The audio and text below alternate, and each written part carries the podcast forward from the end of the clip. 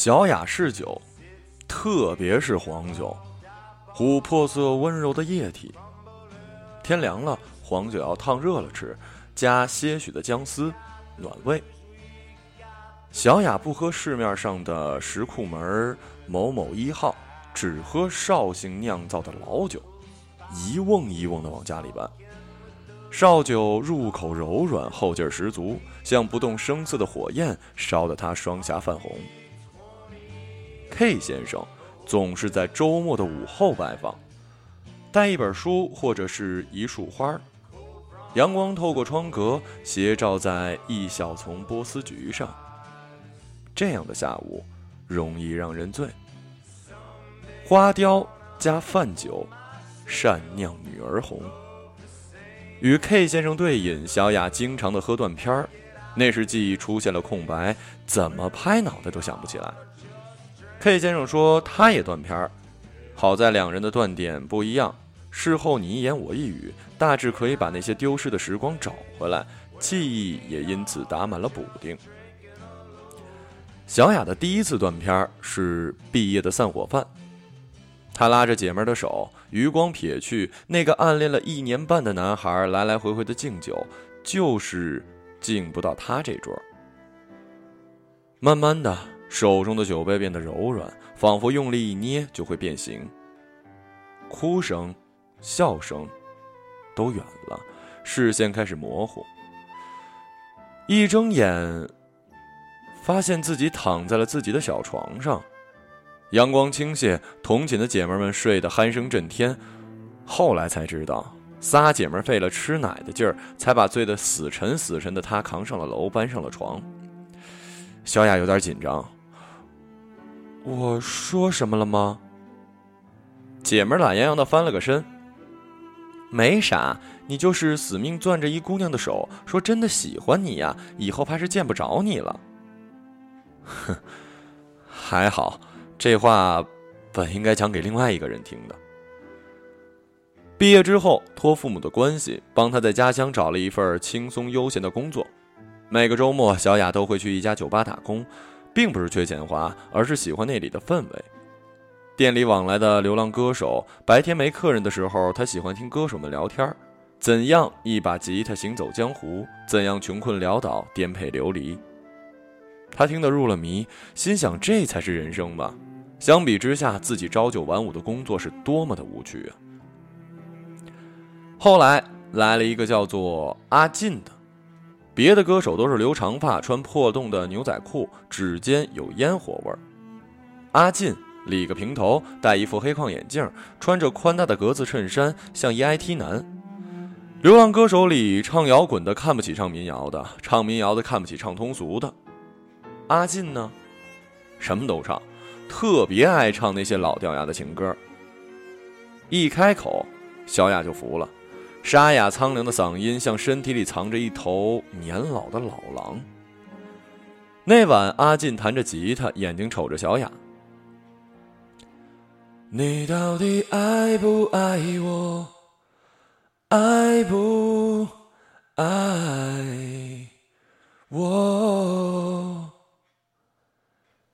一遍遍的琴弦在颤动，空气在燃烧，小雅的脸烧红了。他是油锅上的一条鱼，拼命的扑腾，但怎么也翻不了身。两天后，阿进说他要走了，去成都，那里有更多的酒吧和更出色的歌手。他盯着小雅的眼睛，轻声说：“一起吗？”小雅摇了摇头，眼眶红了。晚上，小雅没有出现。阿进的歌唱的心不在焉。第二天清晨，在长途汽车站，阿进被谁狠狠的撞了，然后腰被紧紧的抱住。是小雅。成都、重庆、西安、兰州，他俩一站一站的飘下去。每到一个新的城市，阿进就背着吉他到处找酒吧，一个酒吧唱三天五天，再换地方。吃喝拉撒都在店里。凌晨客人走了，长沙发埋头一睡，或者把几张椅子拼成一张摇摇欲坠的床。阿雅有点失望了，原来阿进也不是一直那么潇洒的。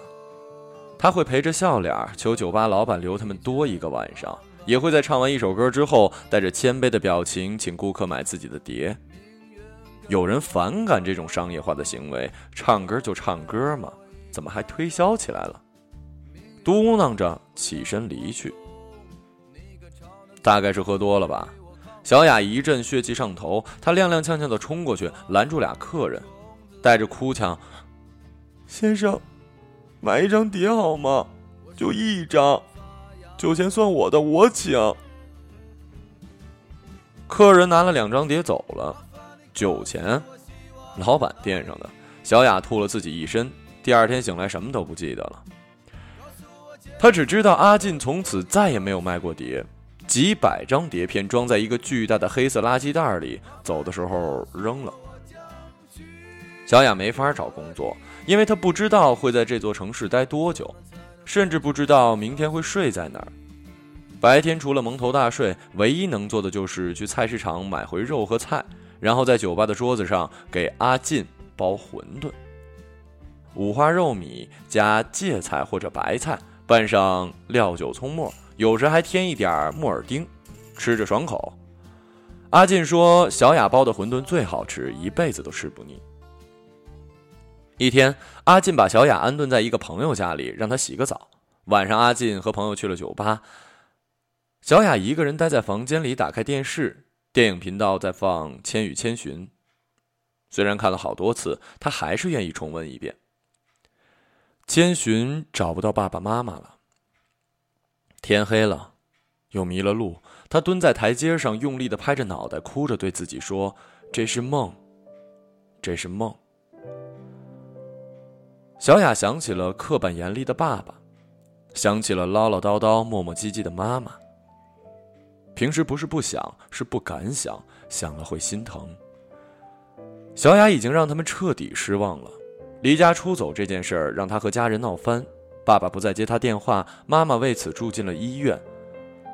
此刻他多想吃一口妈妈做的韭菜炒蛋，喝一碗爸爸炖的鲫鱼萝卜汤啊！不知何时已泪流满面。这是梦，这他妈是梦。好像是王小波说过吧，这种无法醒来的感觉叫做现实。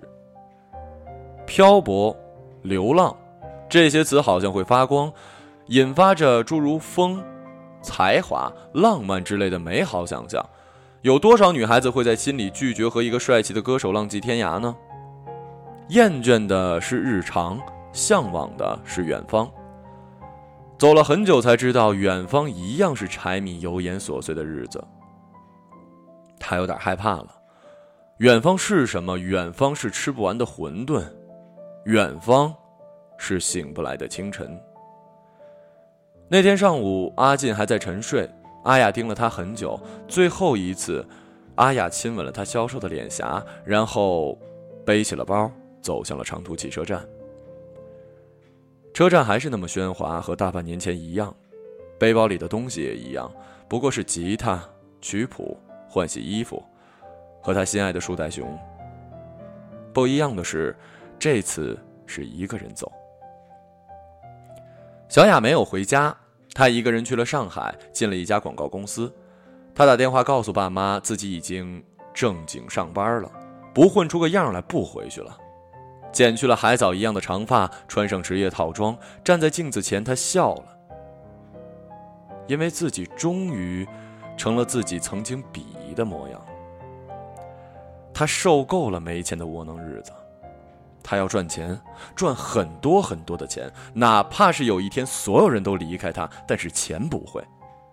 钱，是他的胆。其实，在他的心底藏着一个不可告人的计划。要是五年，阿进还是没有混出来，他要给阿进出专辑。从此没日没夜的干，有一顿没一顿的吃，凌晨两三点回家是家常便饭，冲一把澡，倒头睡几个小时。第二天还得出现在上班的早高峰人群里，有时他甚至感谢这份工作占据了他全部的时间，让他无暇顾及那些漂泊在外的夜晚，和那个沙哑的嗓音。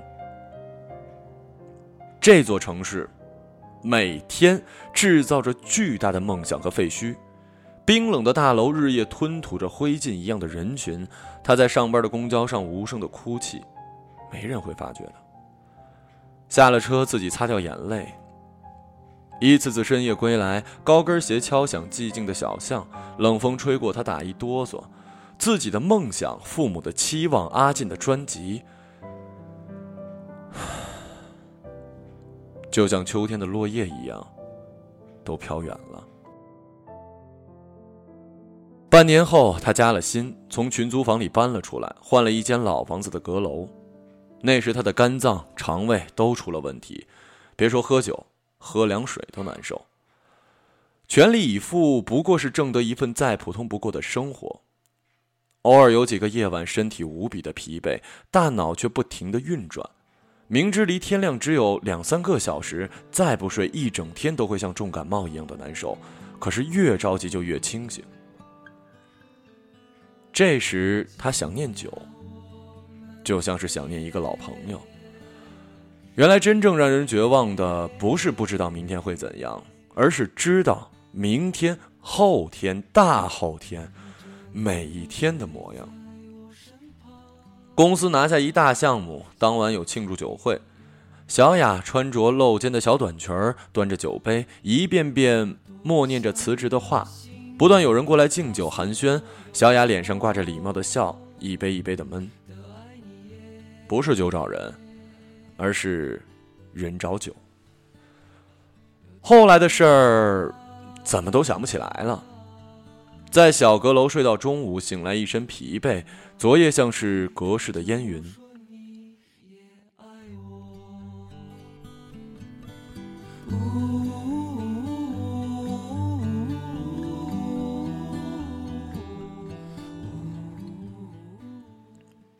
秋末冬初，已寒未凉，和 K 先生并肩坐在地毯上，喝着暖暖的酒。窗外是市声喧哗。遗言饮酒，与子偕老，琴瑟在御，莫不静好。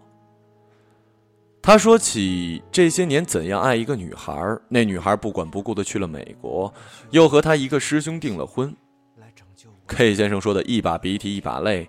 女孩明年回国办婚礼，他要去抢婚，他要当着所有人的面问问他说过的话还算不算数。小雅笑着递过纸巾，心却慢慢的凉了。很想告诉 K 先生，告诉他深夜的惦记，酒后的迷茫。每一次 K 先生黄昏离去时，身后拽着长长的目光，想告诉他他有多喜欢他。但以后不了。以后就解脱了，一拍两散，仇深似海。蠢动的心思像壁炉里的柴火，噼噼啪啪的响。他想起大二的时候，那时他还不会喝酒，他深爱的男友背叛了他。白天他努力不去想这回事儿，该学习学习，该运动运动，还揽了一大堆学生会的活，忙得连轴转。黑暗料理、烧烤、火锅，各色饭局都少不了他。他大声说着，笑着，谁都看不出他是一失恋的人。深夜，世界褪去，男友的面容浮现。整夜整夜的睡不着觉，哭哭不出来，喊喊不出来，死还他妈死不掉。那个周末回到家里，半夜找出了爸爸烧菜用的黄酒，一两块钱的那种。打开瓶盖，一小口一小口的抿着，居然喝光了整整一瓶。当夜，他睡得死沉，醒来时枕头已经湿透了，带着酒香。你会不会离开我？酒，不能浇愁，但酒帮他挨过了最难的时光，像是患难时的朋友。酒，不亏待他，他也不亏待酒。从那天起，他成了酒鬼。啤酒太胀，红酒太酸，白酒太辣，还是黄酒好，有一点苦，心里苦的时候喝不出来。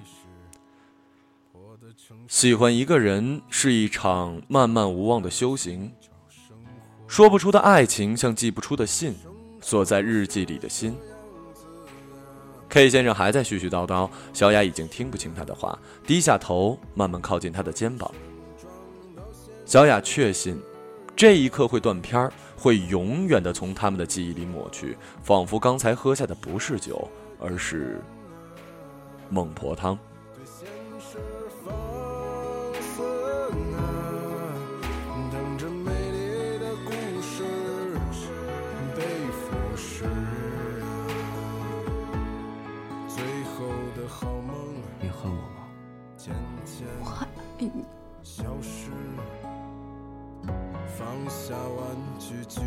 双手都没有位子，这是个很久远的事，在歌舞升平的城市，在我手的将要丢失。一生中可以喜欢很多人，但心疼的。只有一个。